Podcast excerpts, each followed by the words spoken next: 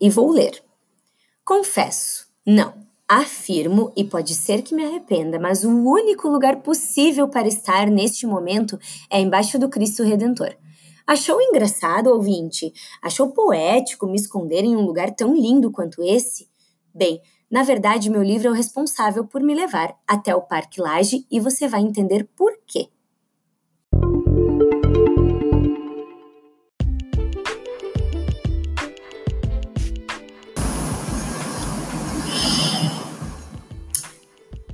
No Parque Laje tem uma entrada para a Escola Nossa Senhora do Corcovado, que fica exatamente aos pés do Cristo. Tudo isso, pois essa história faz parte de uma coleção chamada A Arma Escarlate, que tem como tema de fundo um mundo bruxo, no qual muitas aventuras acontecem, acontecem envolvendo não só essa escola de bruxaria que mencionei no Rio de Janeiro, mas outras ainda. E assim por diante. Gostou? Quer mais? Acesse então aos livros da Renata Ventura, A Arma Escarlate, A Comissão Chapeleira e O Dono do Tempo. Até mais!